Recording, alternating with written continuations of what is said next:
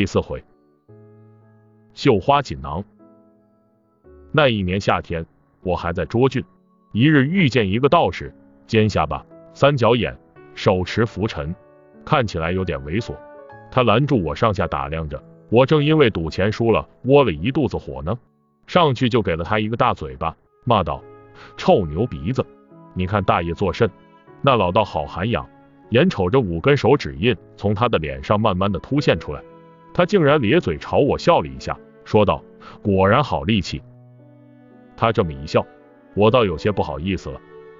我张飞向来是吃软不吃硬的，俗话说恶狗不咬笑脸人，于是我便将底下踢出的一腿生生的收了回来，伸手摸了摸衣兜，一文钱都没有了，于是把昨天卖剩的一个猪腰子掏出来给了老道，对他说：“回去补补身子吧，看你瘦的。”老道接了腰子，对我又笑了一下，然后噗噗从嘴里吐出两颗牙，说道：“我这两颗牙折磨我一年了，始终没有勇气拔下来。金蒙义士相助，又赠腰子一个，贫道感激涕零。这里有三个锦囊，请义士收好。”说罢，递给我三个绣花锦囊。我正疑惑中，却听老道继续说道：“切记，不到万分危急时，不要开启。”说罢，扬长而去。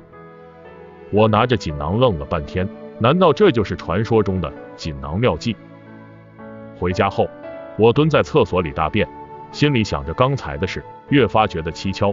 拿出锦囊来左右看着，一狠心，便拆开了一个，却见一张纸条，上写“用此纸擦屁股吧”，落款左慈。我去，摆明了在耍老子吗？我大怒，又拆了第二个锦囊，又是一张纸条。上写一张不够，那这张也接着擦屁股吧，笨蛋！落款依然是左慈。人在盛怒之下，脑子往往会比平时清醒一些。我当时就突然平静了，突然觉得这个锦囊真的很灵验啊，于是后悔自己莽撞的拆开了那两个锦囊。但过了一会我就开心了，因为我庆幸自己没有打开第三个锦囊。其实有些时候开心很简单，只要你换一个角度来看问题。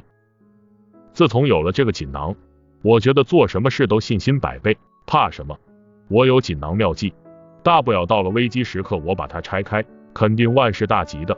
于是我自此勇往直前，行军打仗莫不身先士卒，敌人因此也闻风丧胆。我也格外的珍惜那个仅存的锦囊，有几次算是危急的时刻，我都没舍得用，比如徐州曹豹告密那次，比如芒砀山与大哥二哥失散那次。比如长坂坡，而每次也都逢凶化吉，有惊无险。